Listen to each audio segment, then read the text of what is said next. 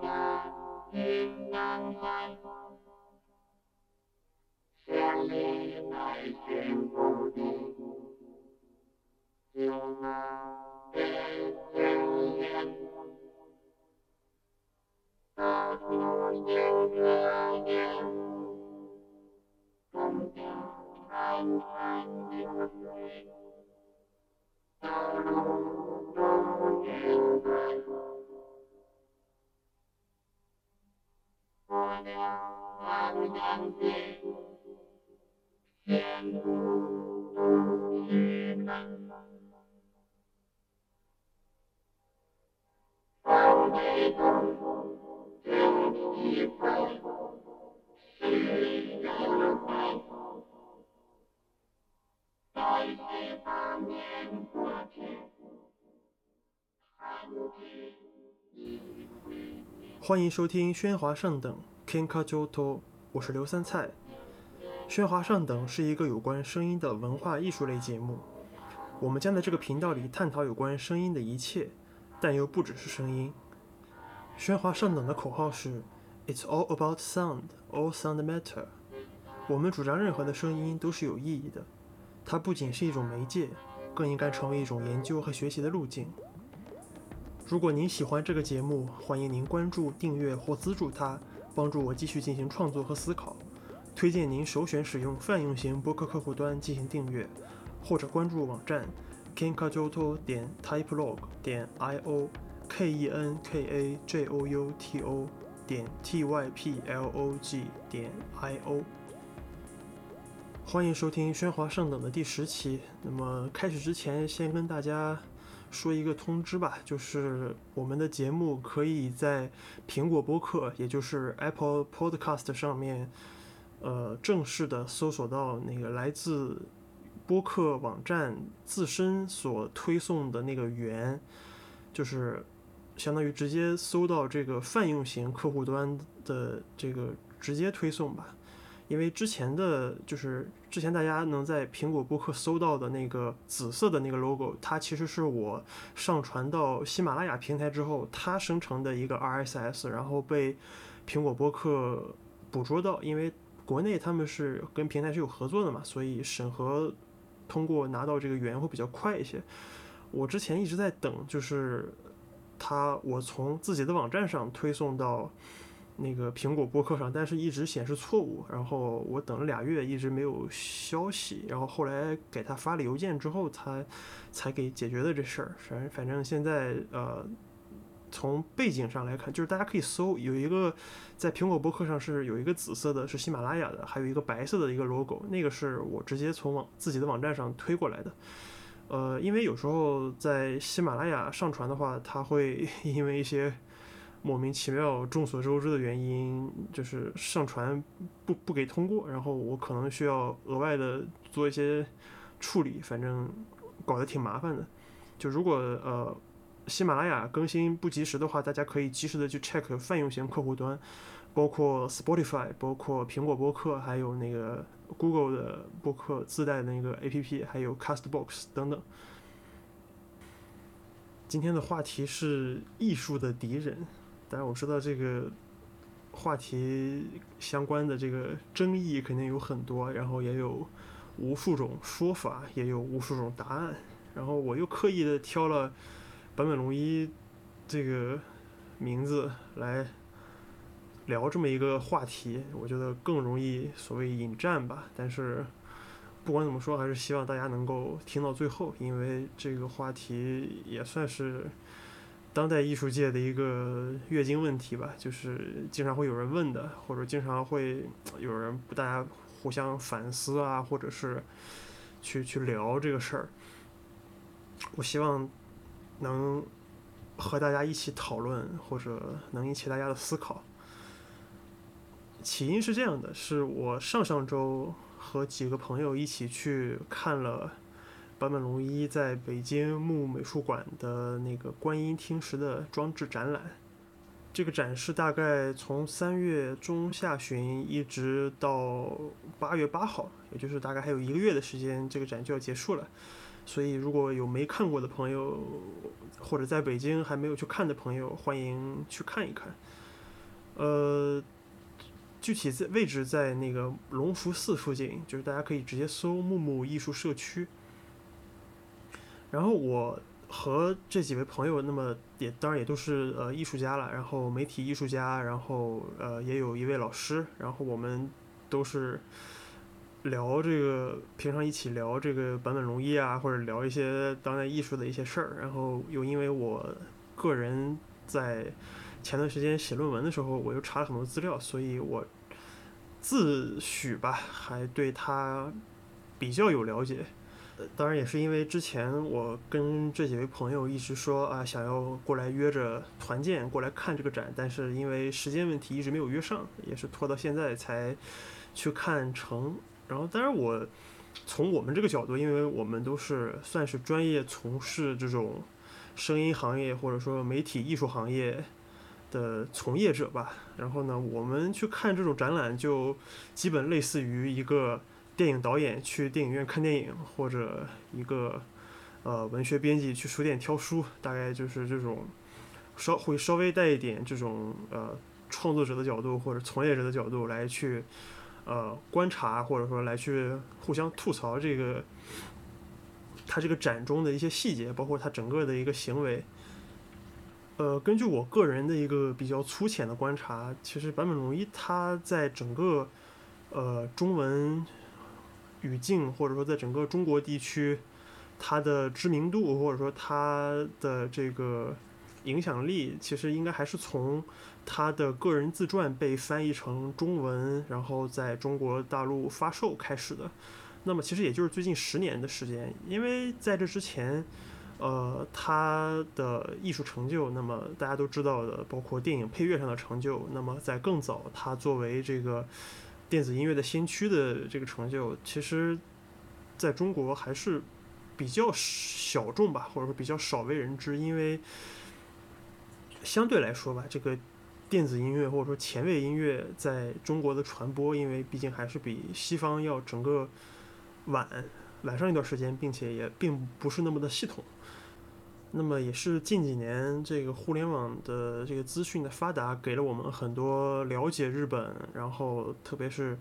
这个在音乐这个圈子里面，其实也是提供了很多便利吧。然后大家有很多热心的乐迷愿意去挖一些。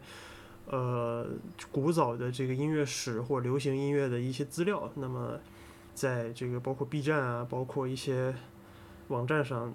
包括微信公众号，那么这些考古类的资料，那么慢慢的就被发掘了出来。当然，其实这两年坂本龙一在中国的一个在互联网上的一个热热度或者说人气，还是。我我我认为啊，更多的是因为两个事儿，一个是许知远他做的那个文化访谈类节目叫《十三幺》，那么他在这个节目里采访了各行各业各式各样的名人嘛，包括什么演员啊，然后艺术家、导演啊，然后作家啥的。那么他在一九年的时候就有一期，就是他专门跑到了纽约，那么之他先去采访了陈冲，然后隔着就飞跑去采访了坂本龙一。那么和这个许知远的十三幺节目几乎同时发生的就是坂本龙一的纪录片，那个叫做中曲，就是英文叫 Coda，在中国的上映也是为坂本龙一呃获得了在这个公众场合的一个曝光度吧。因为坂本龙一他个人首先是一个非常知名的，在世界范围内包括亚洲都非常有名的作曲家。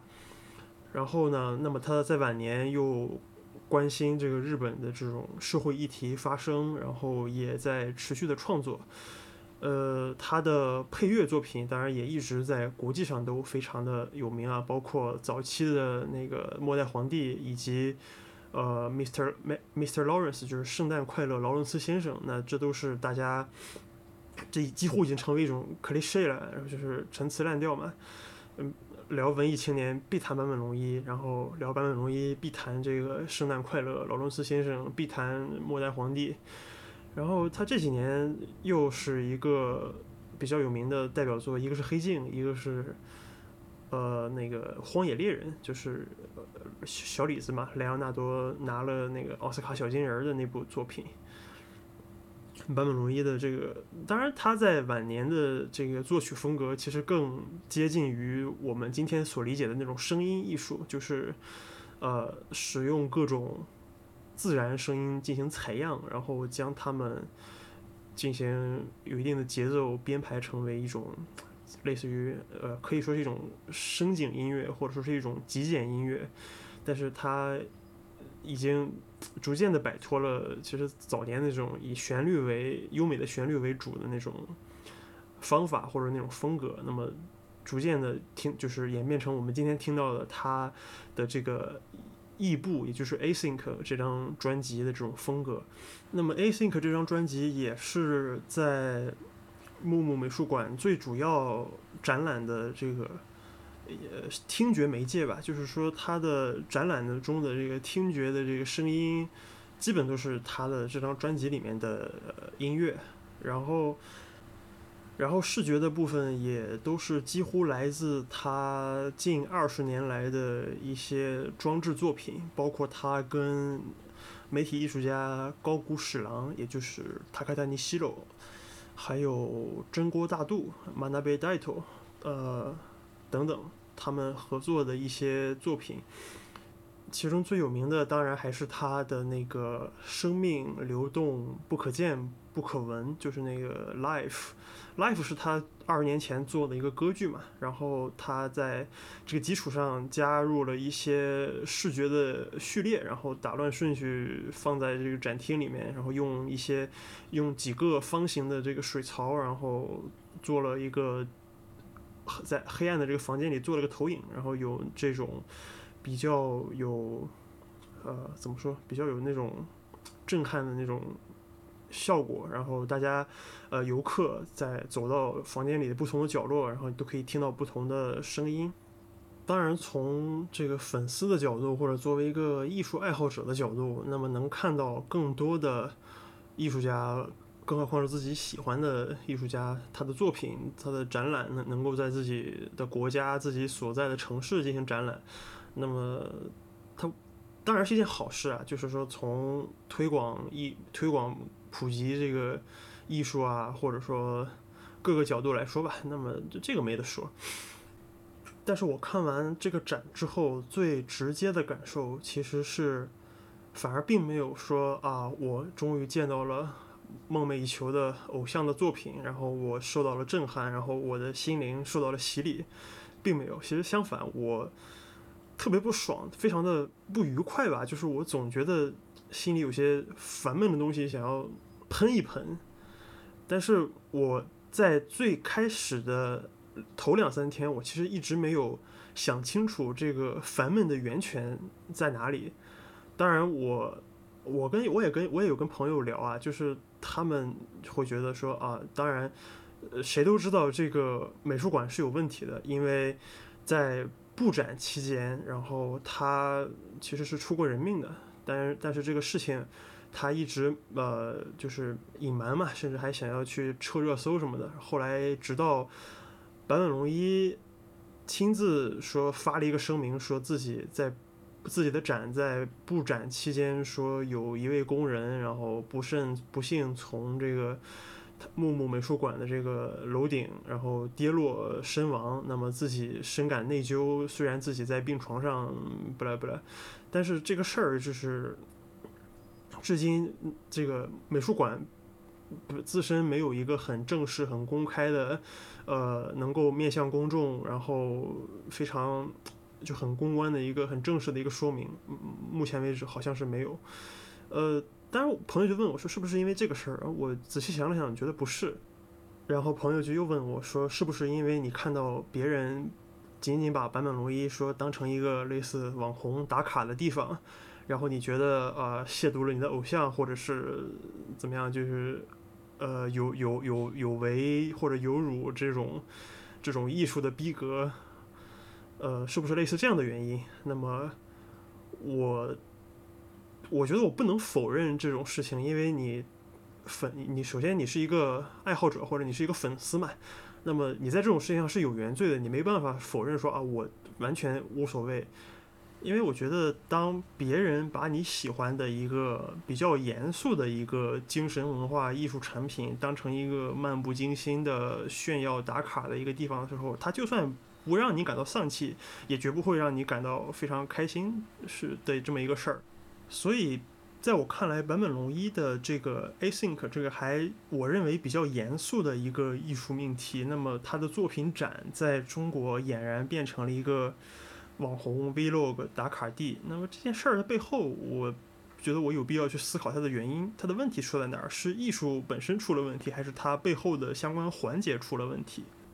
那么我在思考这个问题的时候，很想当然的就重新回忆了一下，就是我整个看展的过程，包括我进去买票看展，看完了出来，整个流程我又回顾了一下，回忆了一下。那么我觉得我大致大概明白了，就是说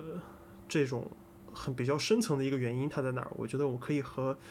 大家分享一下。当然，我这只是我个人的一个感受和我个人的想法，我提出来，然后希望可以和大家进行一个探讨。首先，你去看展，你当然要去买门票，对吧？那么木木美术馆的门票是多少钱呢？我是因为今年是应届毕业生，然后我去看展的时候，我还没有拿到我的毕业证，所以我的学生证是还在有效期内。那么这个儿童票和学生票它是一百三十元，然后普通成人票是二百二十元。我不知道各位对这个票价有什么概念，但是在我眼里，这个票价是贵的非常离谱的。且不说它的这个展览的内容只有那么大约十个左右的作品，就是它，大家可以去看一看北京最主要的几个大的这个博物馆、美术馆、展览馆的价格，包括国博、包括故宫、包括一些什么当代美术馆、今日美术馆这些，就是。这个价格显然是一个偏高的价格。那么，它即使是学生票、学生优惠，或者说儿童票，一百二十元，它这个价格是符合我们常规认知的一个，说我去逛一个美术馆或者逛一个展览，它的一个普通的票价。呃，这里我可以给大家横向做一个对比啊，就是。呃，对比日本，因为这个展览是日本的艺术家来到中国，把日本的展览挪到中国来进行一个展览，其实可以，呃，就是用行话说吧，就是跑来中国展览他们的旧活儿，就是他们很久以前展过的一个东西。那么我自己去日本玩的时候呢，我其实经常的我会去往美术馆或者博物馆去跑嘛，因为。当你不知道该去哪里旅游，就是不知道今天该去哪玩的时候，那么你随便打开谷歌地图，你搜索什么呃 museum 呀，或者是一个 art 呀，就是 b i j u s k a n 那么就美术馆嘛，然后你会很容易的搜到说附近有特别多的这个展览，你基本上都可以走着去，或者三公里之内，你你坐个公交或者你坐两站地铁就可以去。那么我在我的记忆里，那么大部分的这种，不论是小的这种私营私立的这个美术馆，包括呃，一直到大的这个国立的或者说市立，就东京市立、东京都立的这种美术馆，它的价格一般不会太高，就是它的票价单人票价通常不会超过两千日元，就成人票两千日元多少钱？就是一百二十元左右嘛。那日元的汇率我今天才看了是零点五九。呃，那么你如果是学生或者你是儿童的话，那肯定更便宜。我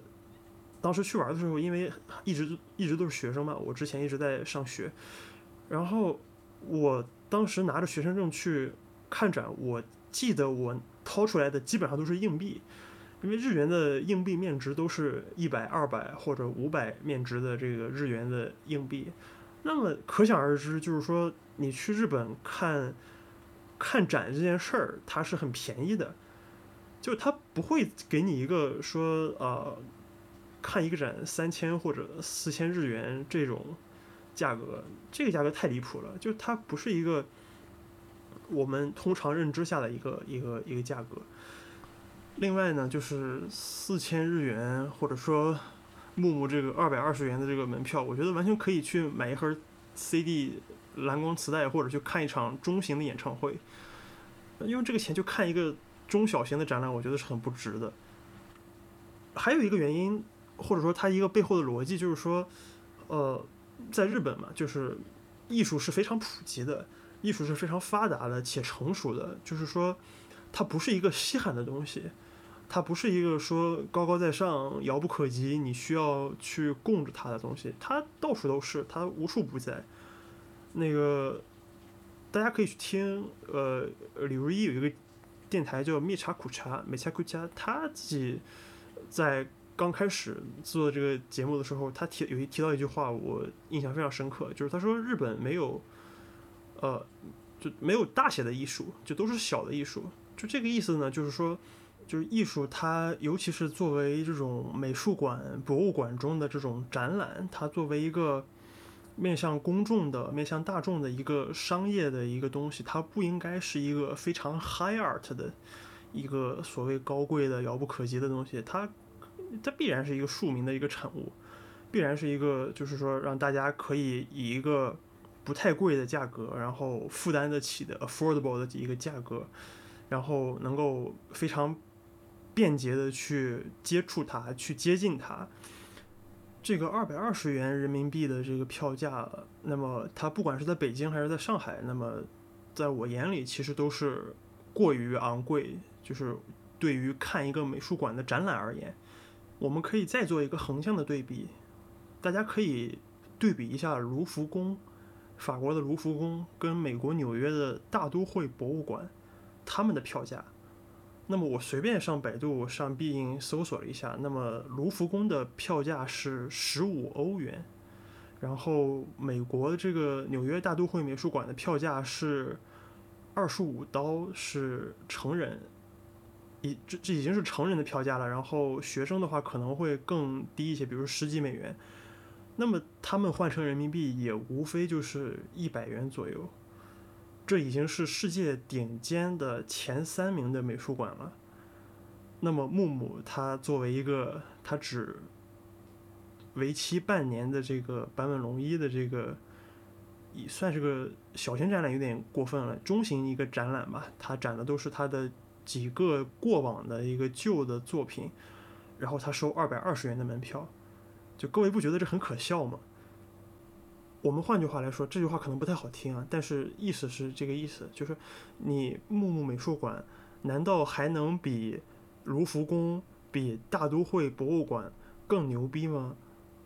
就是你能够带来比这两个世界 S 级的这个博物馆更高的这个。艺术展览价值吗？这个是第一点，就是门票的票价的问题。那么第二点，我想说的其实是他在入场的时候，每个人都会发到的一个小册子，一个场刊，我们叫 pamphlet。这个场刊呢，上面写着的都是这个展相关的信息。包括美术馆这边的工作人员和日本那边的艺术家们的这个 credit，就是工作人员列表。另外还有呢，就是最主要的内容啊，就是作品的一个说明，就是中日呃不是中日中英双语的一个作品信息和作品内容，包括它的一些理念的一个介绍。当然，我并没有。否认或者说 diss 它作为一个宣传册的一个价值或者说意义，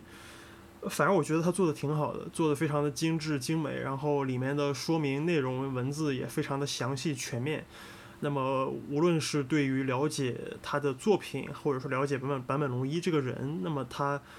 都无疑是一个非常好的一个说明。而且跟我一起去的朋友也非常感慨，因为他是做那个视觉视觉媒体艺术的嘛，那么也就是那种类似 VJ 那种，他是他是做那种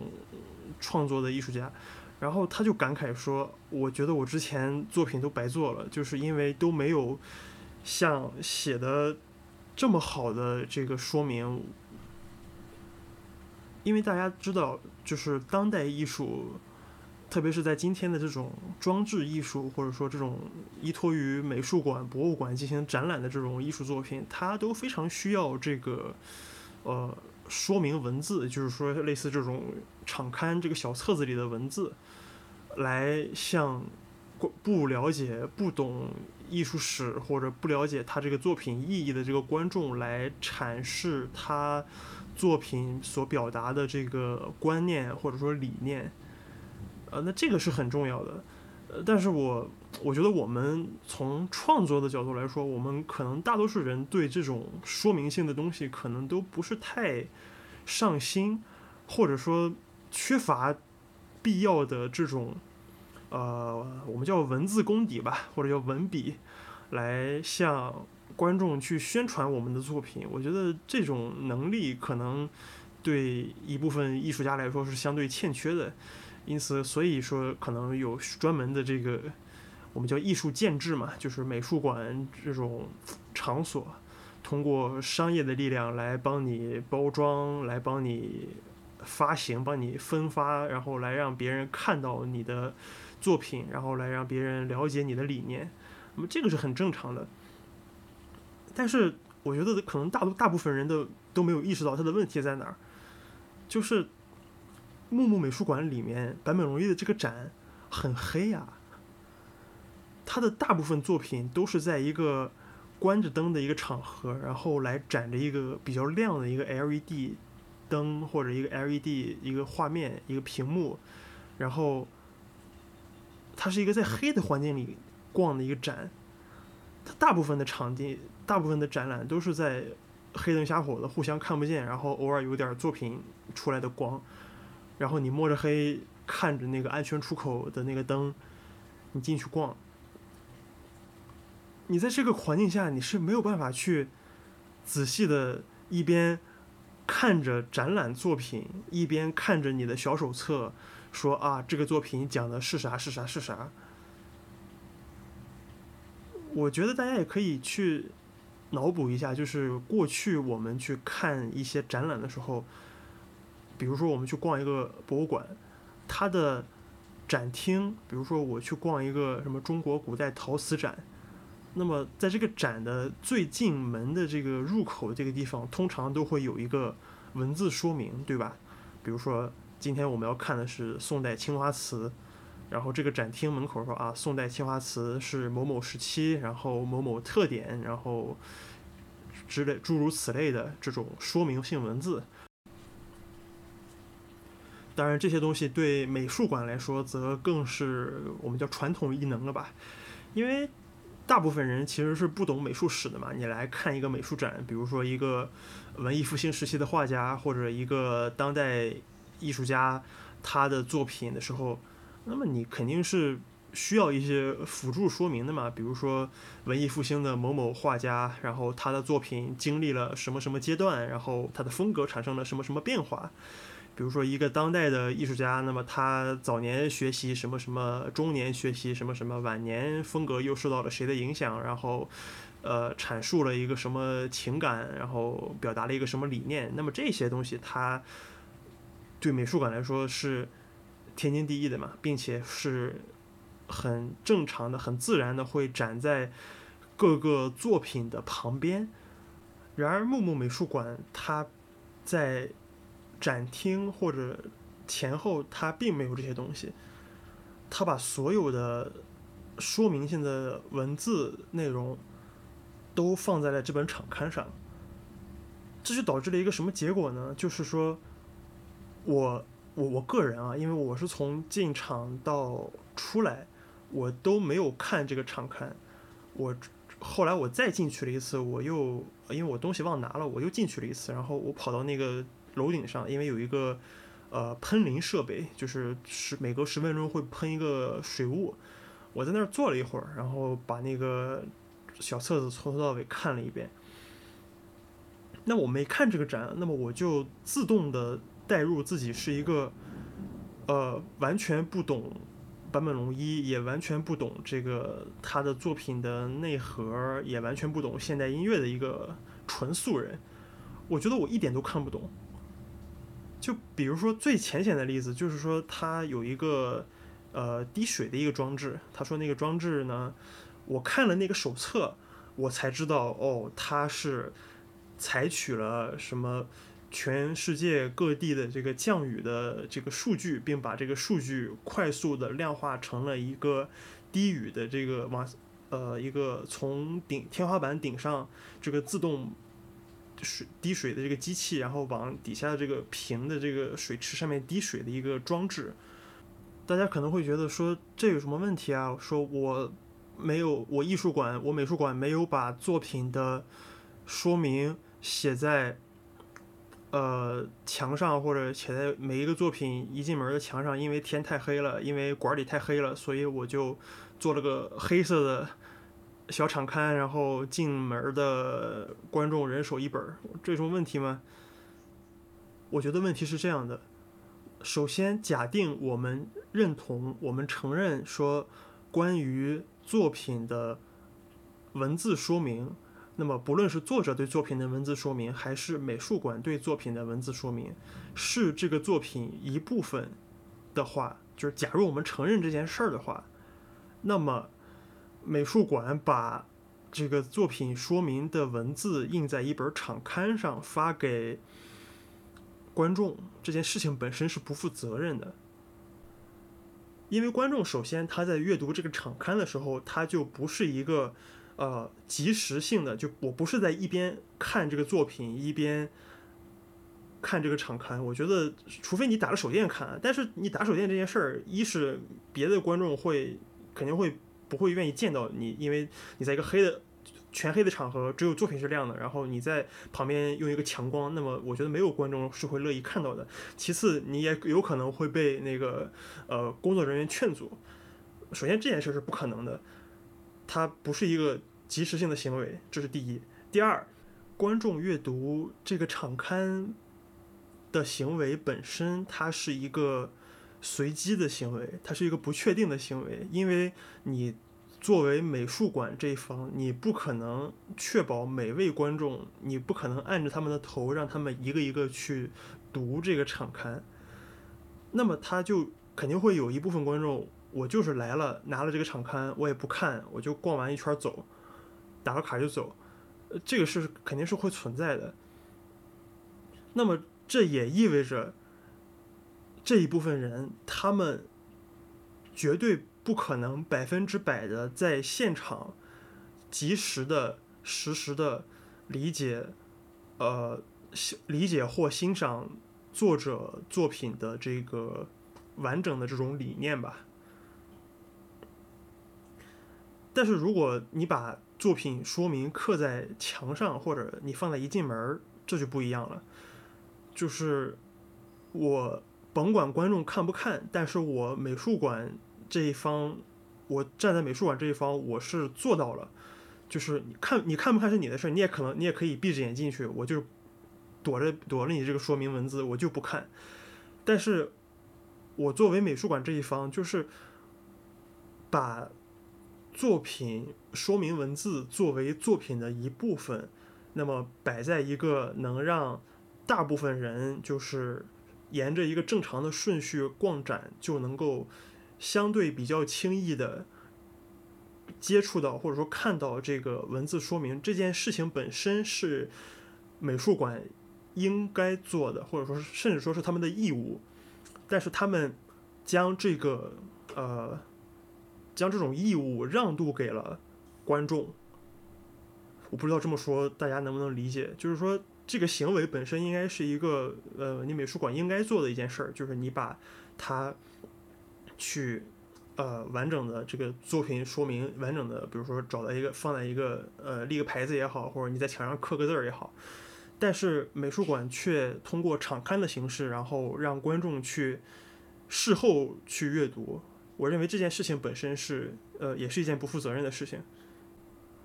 这也是为什么我的那位艺术家朋友他在逛完了展之后出来，一边跟我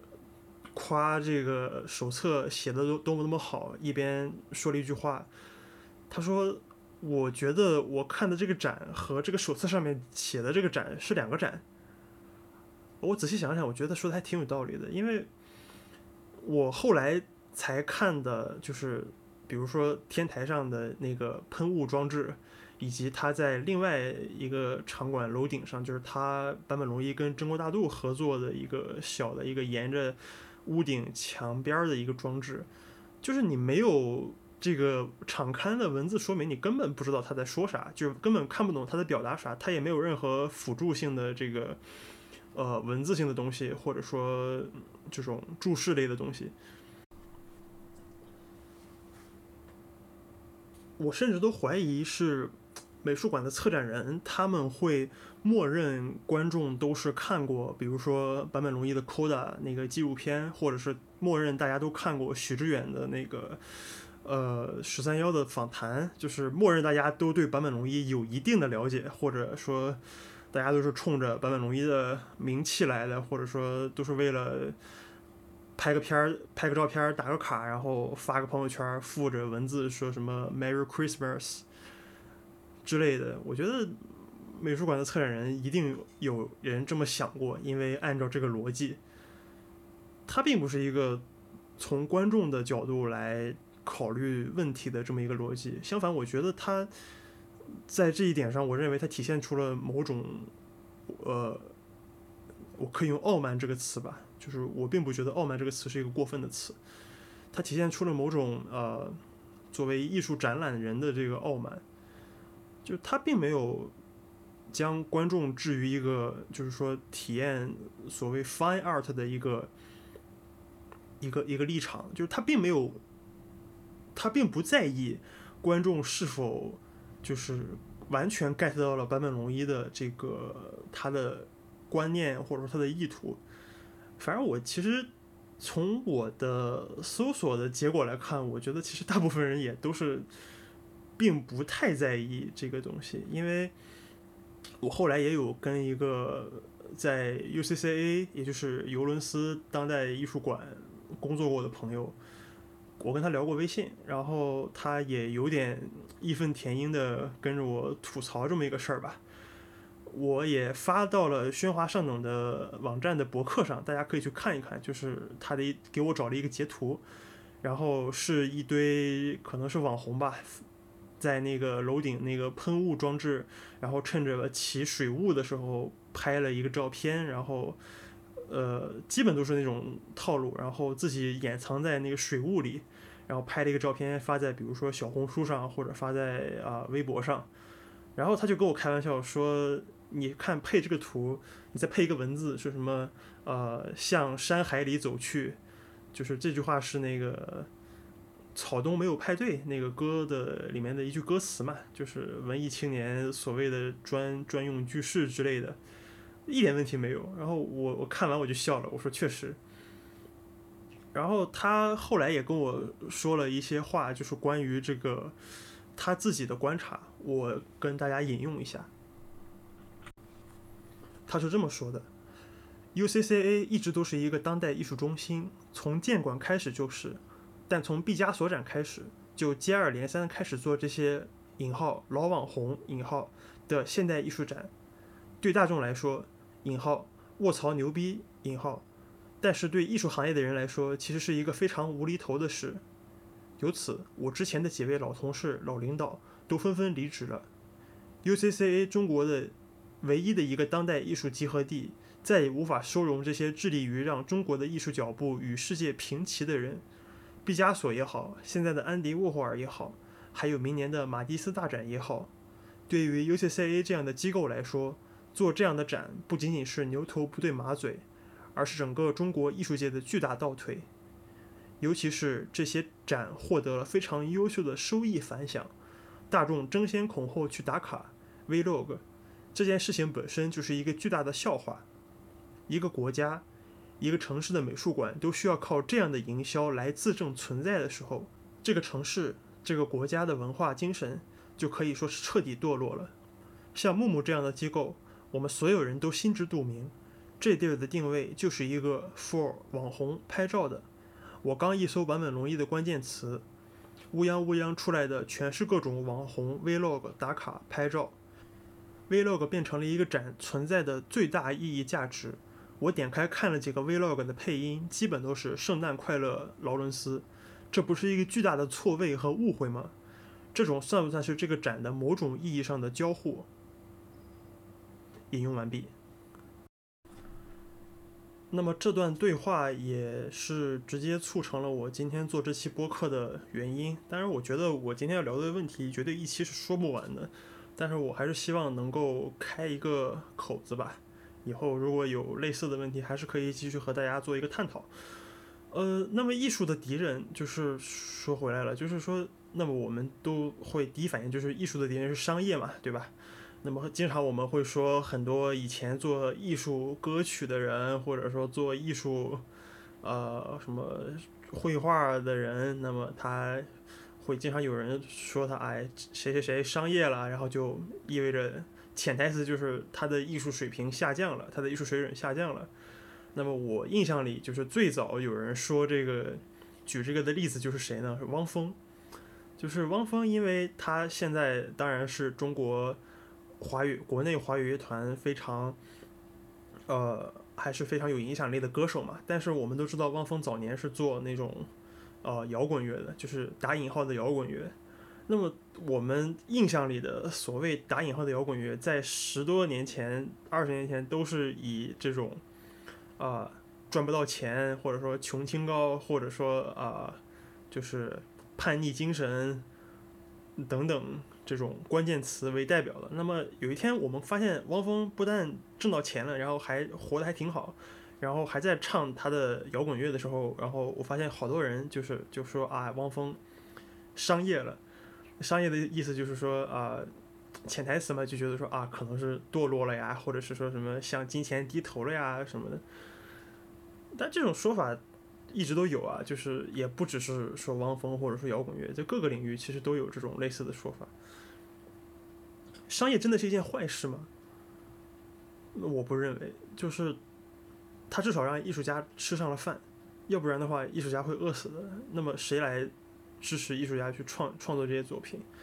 在以前，艺术家是被包养的。那么在今天呢？我艺术家其实也是被包养的，只不过包养的模式变了。以前是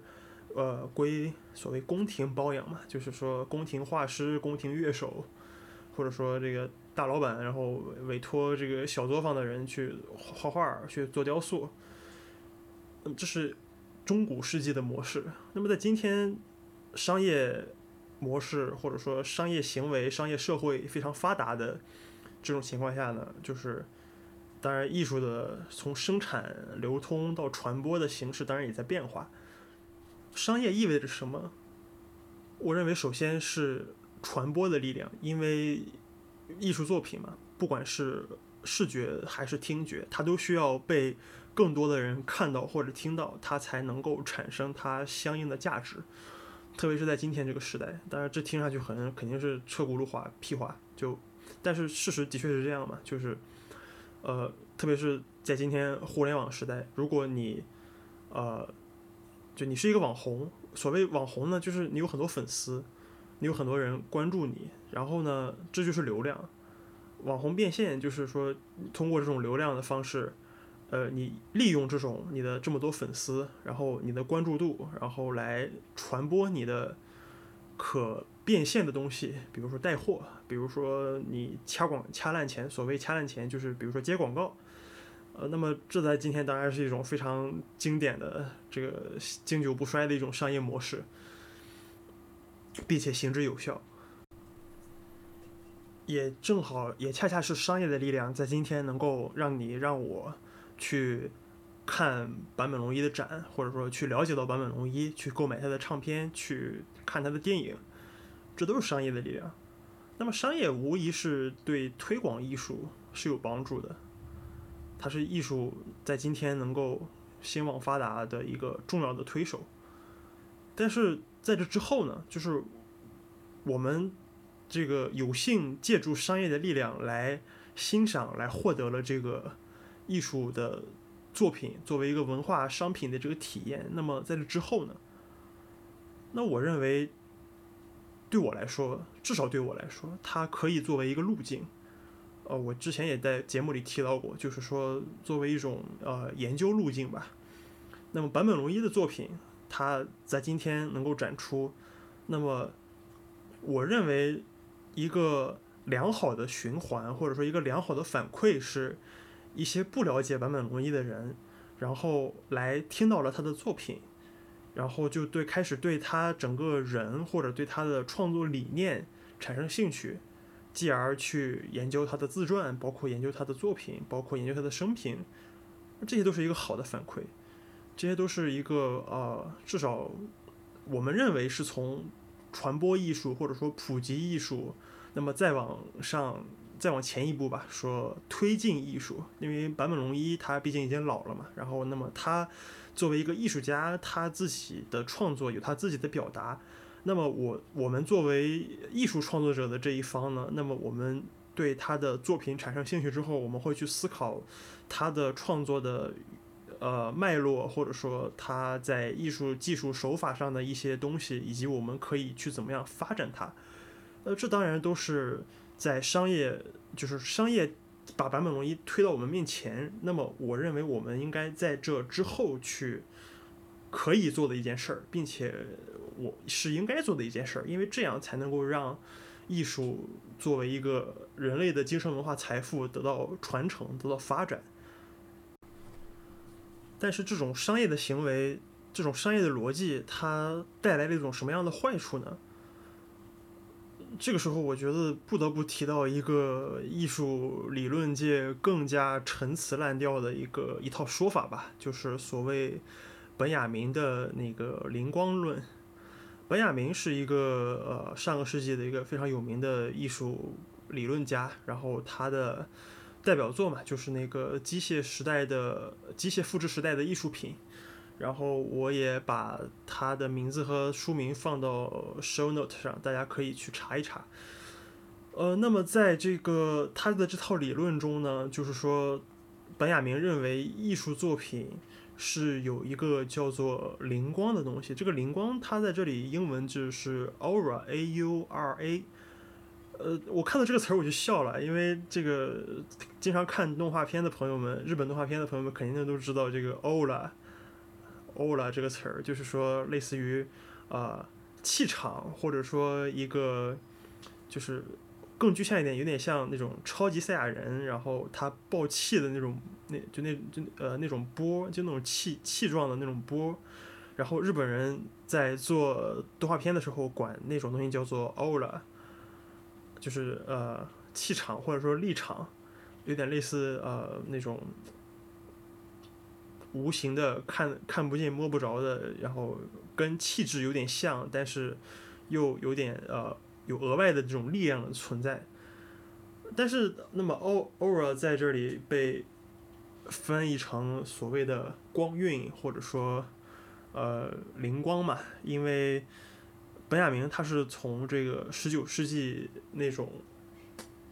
所以说接近古典时代，然后通过工业革命、技术革命，然后到机械革命，他总结这段历史，然后他发现，他认为这种。呃，机械复制时代，就是说，当艺术作品可以通过呃机械复制，然后量产，就像今天唱片工业黑胶唱片，然后可以脱离这个原有的这个介质，比如说乐器而存在的时候，那么它就已经失去了这个作品本身的这种呃，我们叫灵光或者叫 aura。呃，当然这个是可以理解的，因为在过去的艺术作品中，比如说。艺术家们画个画都是，他们是没法复印的嘛。就是说，以前中古时代或者说更古老的时代，那么我雕刻一个雕像或者我画一个油画，它就是这一幅，仅此一幅。然后我们完全可以从这一幅这个呃仅此一件儿的这个艺术品身上感受到所谓的历史。感受到所谓的这个作者所倾注在他身上的这个，呃，日语叫 “tamashi” 嘛，就是灵魂嘛。呃，这个当然这个说法有点中二啊，但是就是确实是一种呃所谓当艺术作为一种精神文化财富的时候，人们会去讨论的这种有点精神论的这种说法。那么在今天复制所谓呃机械复制时代嘛，就是说当艺术品可以通过商业的力量被不断的复制的时候，当然这也是之前提到的那种贾克阿达利的那个噪音政治经济学那套理论中的这个复制，就是 duplicate。那么，比如说唱片工业，那么一一首歌，我可以无限的去去呃复制录音室的唱片，我可以复制几百万份去发行。那么这个时候，根据本雅明的理论，他的灵光就已经没有了，就是他最初那一瞬间，在创造这个艺术作品的一瞬间的那套那个那个看不见摸不着的，但是却有呃所谓韵味的那个东西已经没有了。当然，我认为。我觉得啊，这也是为什么在今天所谓的呃，就算唱片卖的再好，也会有人去演 live，会去演现场的演出，现场的 performance，是因为在现场演出的时候，那一瞬间是有灵光的，是有这种啊所谓的这种经过排练也好，但是它是产生了这种所谓作曲家和演奏者之间的这种一瞬间的这种这种这种气场在的。那么回到坂本龙一的这个展，对坂本龙一这个展而言，它的灵光消失了吗？我认为当然是消失了。呃，至于为什么，我觉得除了刚才我上述说到的理，呃，这个理论这套说法之外，那么我自己是查过资料的，我自己是研究过这一套东西，包括他本人的作品啊，包括整个呃这这一系列的这种东西，这一系列的历史。那么我知道他的作品。呃，有一部分是很久以前，十多年前，在那个山口情报艺术艺术中心，也就是呃 w y c o m 那个在日本西日本那个山口县的一个艺术博物馆，呃，艺术展览馆，他们专门做这种艺术家策展的，以及呃另外一个就是他那个钢琴的那个海啸钢琴那个作品，其实是。之前最早是展览在一个叫做 ICC，也就是 Inner Communication Center，它的一个展，就是最早是在这些地方展览过的。那么，当坂本龙一和他的团队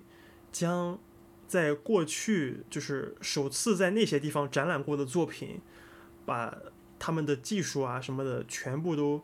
挪过来，挪到这个北京的这边儿。来展的时候，那首先从，因为呃，就算它不是一个古典时代的作品，那么它是一个在今天是数字时代的作品，它可以任意的复制。那即使如此，它的这种作为一个装置，作为一个数码数字装置，它的一个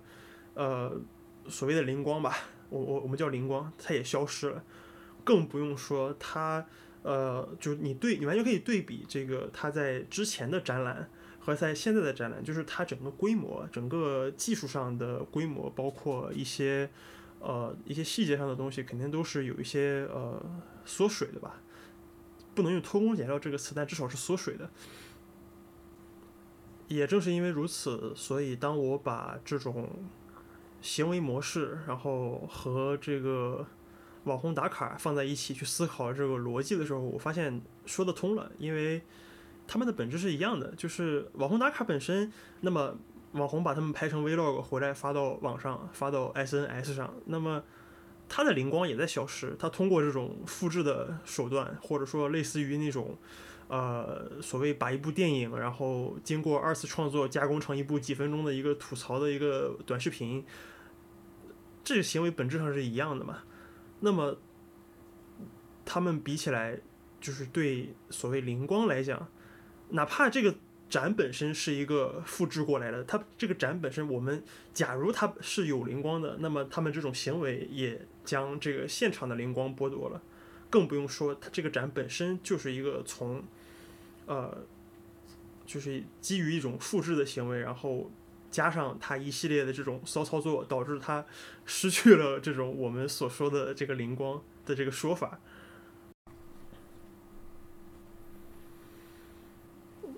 我其实之前也在纠结，就是说关于这种行为，关于这种现象，就是需不需要艺术家对此负责的这个事儿。呃，但是实际上其实是不需要的，因为艺术家本身理论上或者说伦理上，他只对作品负责嘛。就是当作品完成的那一瞬间，这个作品就是，呃，就是艺术家对他的责任就只只到那里了，因为艺术家只负责他的生产过程，就是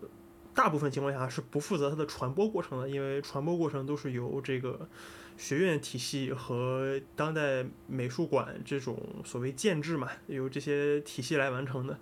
那么艺术家当然他可能也需要一些。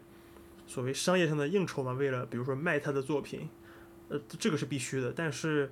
呃，总的来说，那么别人看了他的作品产生什么样的反应，这个是他不可控的，也是他没办法对此负责的。因为这种呃现象本身也是一个，也会有一也会有宣传策略的介入在里面，会直接导致，比如说。这种来自于第三方的，或者说来自于发行方的这种宣传策略，会直接影响艺术作品的被解读的这个程度，以及这个观众们的这种普遍性的观感。而这个真的是艺术家没没办法控制的。我原来呃，其实之前我还在有点纠结这个问题，但是就是现在，反正现在也释然了吧，就觉得啊，艺术艺术家。也也就是想掐个烂钱而已，但是没办法被整个，呃商业体系吧被裹挟，因为商业的目的就是说利用一切能利用的东西嘛，无论艺术家，哪怕是艺术家本人，当然作品是这个他一商业需要利用的最最呃最表面的东西，但是他最后面后面的东西包括，呃对坂本龙一来说可能是他的生平，可能是他的一些梗。和他的一些什么趣闻轶事，或者是他的在电影领域的成就，然后呢被迁移到这个呃所谓艺术展览的这个层面啊，就像比如说像别人说啊，这个某某电影配乐家今天跨界过来搞演出了，然后我们会大力的宣传他在电影这个层级的名气。是因为我们要通过这个名气去吸引更多的人来去看他的另外的这个今天要过来展览的这个作品，当然这种呃确实是一个比较常规的操作吧。但是像木木美术馆这样子能够把坂本龙一的展做成这样，以至于我专门做了一期播客，我觉得也是 没谁了。以上就是我今天对这个通过版本龙一吧，然后对艺术的所谓的艺术的敌人，然后做了一些思考。但我觉得其实艺术的敌人有很多了，那么可能艺术家的健康也是艺术的敌人之一，然后商业可能也是艺术的敌人，然后一些其他的元素，包括政治的、经济的、社会的，他们可能都是艺术的敌人。但是我觉得我今天。不可能一次性都 聊完，而且，对，呃，我只能说根据我的这一次观感，然后聊一聊我自己的一些反思和一些想法。然后，如果大家有不同的意见，也欢迎呃给我留言或者给我私信，也欢迎大家订阅我的播客。呃，我们这个节目叫喧哗上等嘛，所以 Kenka 就都欢迎不同的声音来加入我们的讨论，也欢迎大家给我发邮件。欢迎收听《喧哗上等》的第十期，我是刘三菜，我们下次节目再见。